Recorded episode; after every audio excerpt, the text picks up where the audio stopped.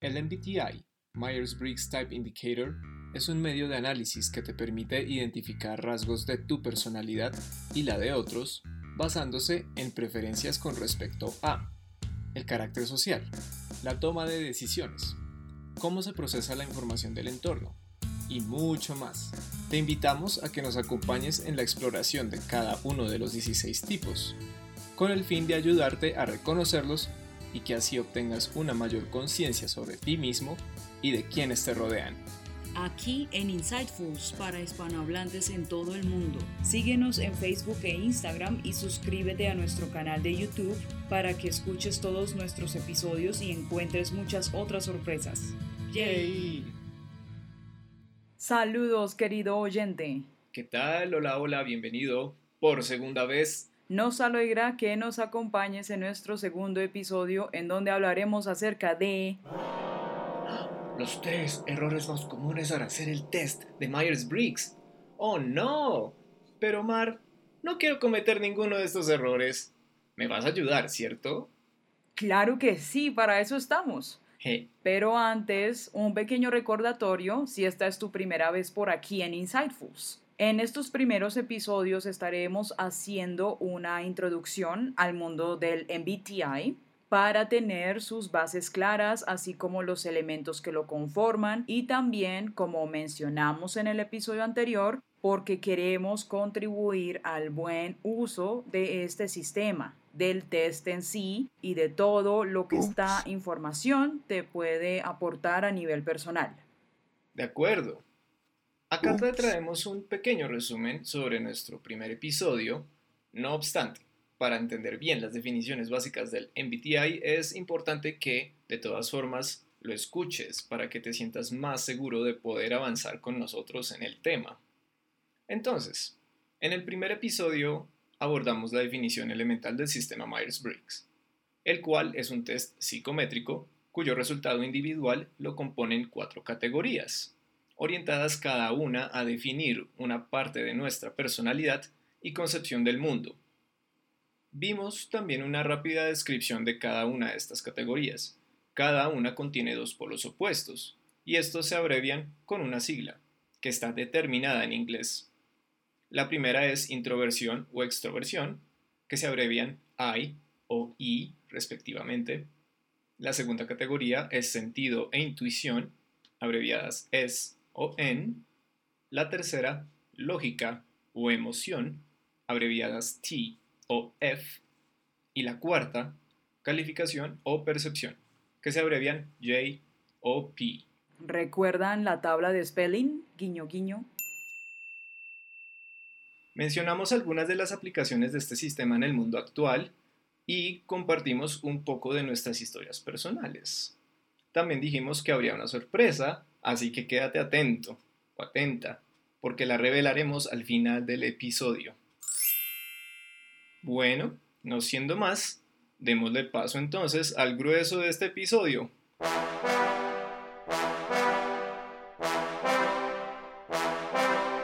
Los errores comunes al el test Myers-Briggs.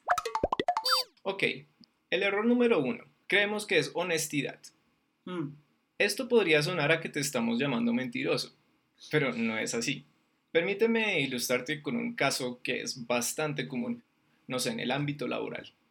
Cuando nos presentamos a trabajos donde nos piden por protocolo llenar formularios sobre nuestro comportamiento y aptitudes personales, hay cierta parte de nosotros que detecta rápidamente cuáles son esas respuestas y opciones por decirlo así, más convenientes para estos fines y para las personas que nos evalúan según nuestros resultados. Entonces, es natural que nosotros al encontrarnos con preguntas de orden más personal, en medio de un contexto que no es tan personal, sintamos la necesidad de proyectar la información hacia justamente eso, la armonía con el entorno, al no irrumpir a, a conveniencia de lo que creemos que el otro quiere escuchar. Y muchas veces que nosotros queremos creer de nosotros mismos también. Es absolutamente normal. Todos sabemos que nuestro computador o dispositivo electrónico no nos va a juzgar Sabemos que Internet no, posee en sí un código moral para poder juzgarnos o algo por el estilo. Pero aún así, nos cuesta ser certeros frente a la información que compartimos sobre nosotros al presentar este test. Así que esto no es una prueba psicotécnica. La invitación que está implícita en tomarte el tiempo para responder a este test es a que te dediques una observación a ti mismo a medida que vayas respondiendo cada una de las preguntas, porque cada una de ellas te va a poner en unos contextos y escenarios muy puntuales. Entonces, este ejercicio se trata de aprovechar al máximo la oportunidad que te brinda el test para que te abras a ti mismo y ser honesto con lo que ves allí dentro. Ahí están todas las respuestas, solo tienes que ir a buscarlas. Como hacer de cuenta que no está disponible la opción llamar a un amigo en este programa. Y recuerda que no hace falta revelar los resultados o comentar de esto con nadie si no te nace genuinamente. Correcto. Vamos al error número 2. Factor tiempo. Sí, un motivo que provoca esta falta de sinceridad de la que hablábamos es el segundo error, el factor tiempo. Nos olvidamos de abordar cada pregunta con la dimensión que amerita, ya que o, bien dergiversamos el responder instintivamente con hacer el test en tiempo récord, como que lo hacemos al afán, o nos encontramos con preguntas que nos acorralan, y por esa presión que nos imponemos, no escogemos nuestra respuesta real o más honesta. Es cierto que puedes enfrentarte a algunas preguntas que no resuenan con tus circunstancias personales, o que al contrario, tocan tal vez fibras muy sensibles y te invitan a desdoblarte por un momento. Estas justamente están diseñadas para eso, para que tú te desdobles, te evalúes a ti mismo. Dicho de otra forma, que veas cómo eres tú desde afuera. Pero sucede también que escogemos no hacernos esa evaluación, porque no le queremos dedicar, entre comillas, tanto tiempo. Inconscientemente, el mensaje que lo anterior transmite es, ¿para qué observarme a mí mismo? Eh. ¿Qué tiene interesante eso? Eh. O, no creo que eso sea tan importante. Eh. Esto no debe ser nada en serio, además. Hmm, pasa muchas veces. Bueno, algo en común que tienen estas oraciones es la carencia de certeza en cada una. Es decir, entre comillas, no estoy seguro. Entonces, date la oportunidad de descubrirlo para que sí estés seguro. Por esto, la recomendación va orientada a dedicar, a poner el tiempo que necesites. Es decir, concédetelo. Y esto nos conduce a nuestro tercer y último error ya mencionamos el factor tiempo. Así que este es el turno de esa otra ley universal que los mortales no podemos romper, que es el espacio. Este test, como explicamos en el primer episodio, ha estado ganando mucha popularidad en los últimos años. Y creo que este fenómeno, sumado a la, a la gran disponibilidad tecnológica de hoy día, han instigado que las personas no dispongan de un espacio apropiado al presentar el test. Si no contamos con un momento y lugar tranquilos para indagar tanto sobre nosotros mismos, que es lo que propicia cada pregunta del test, precisamente, resultamos respondiendo precipitadamente y por ende podríamos obtener un resultado que no nos revela nada en particular o con el que sentimos que discrepamos. Entonces, el espacio no solo afecta el tiempo, sino que si además tenemos distracciones próximas a nosotros físicamente hablando, nuestro nivel de comunicación interna disminuye, disminuye muchísimo.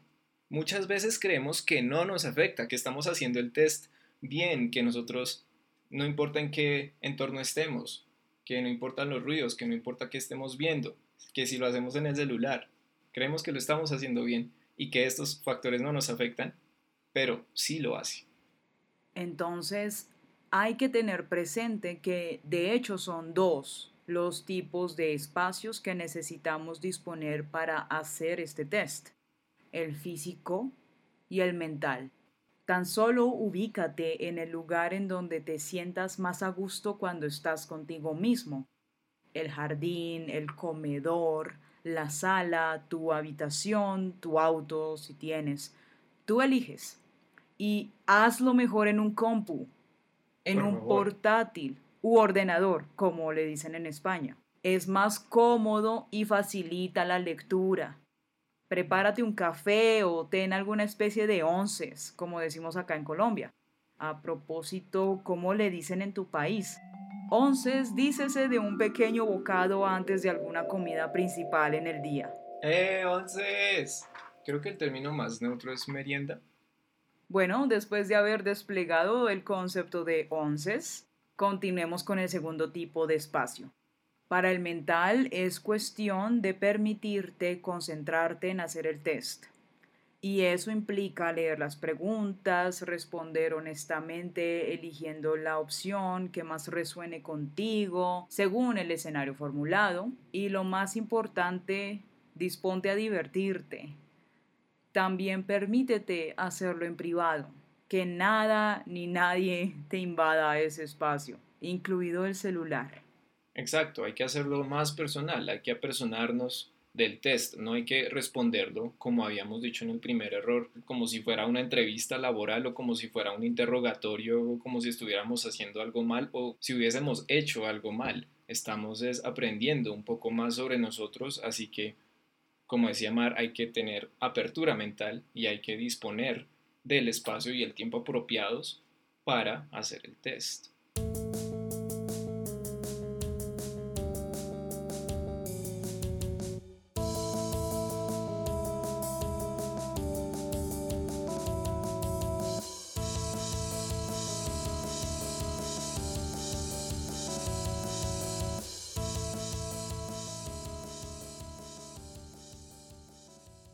¿Qué tal si hacemos un resumen? Eso.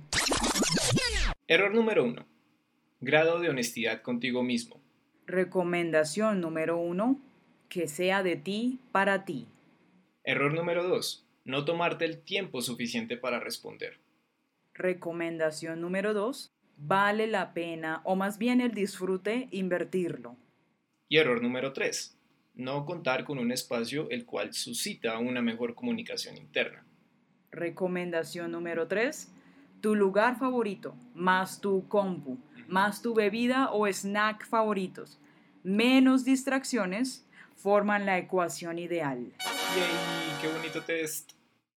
Como todas estas recomendaciones conllevan a la preparación, si quiere llamársele así, para hacer el test de la mejor manera, para que lo disfrutes, con cariño les queremos regalar, sí, otro regalo, la traducción del test gratuito online, cuyo enlace encontrarás en la descripción, que personalmente... No somos profesionales o especialistas en temas relacionados con psicología. Inside Foods no hace publicidad de ninguna página web en especial para tomar el test. Tampoco contamos con ningún sponsor, por ahora.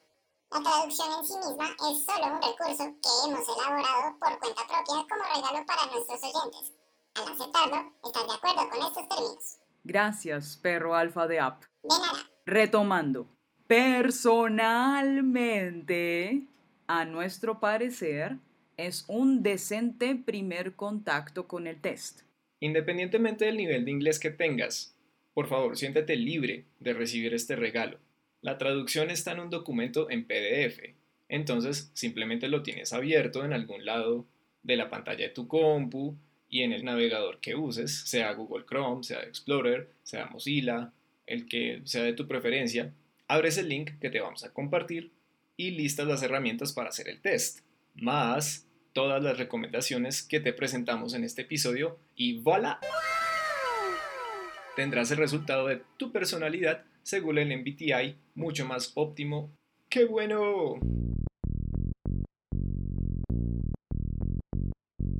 Quiero también anotar con respecto a este link lo compartimos de todo corazón porque las opciones disponibles online para hacer el test de Myers-Briggs pueden variar en calidad, en profundidad, diseño, en duración, en todas estas características.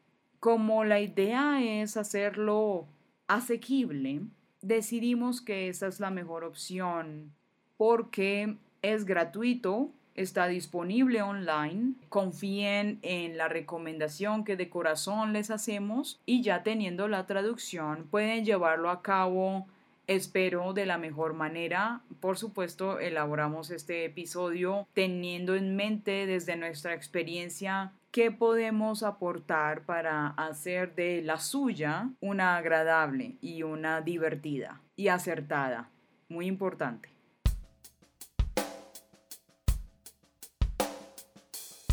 En nuestro próximo episodio vamos a retomar las 16 personalidades que comprenden el MBTI. Eso lo estábamos mencionando en el primer episodio. Mm. Porque, adivina qué, están organizadas por grupos. ¿Cómo es eso? Hablaremos de estos grupos y otro par de nuevos términos. Va a ser muy informativo, así que no te lo pierdas. Nos escuchamos pronto. Chao. Class is dismissed.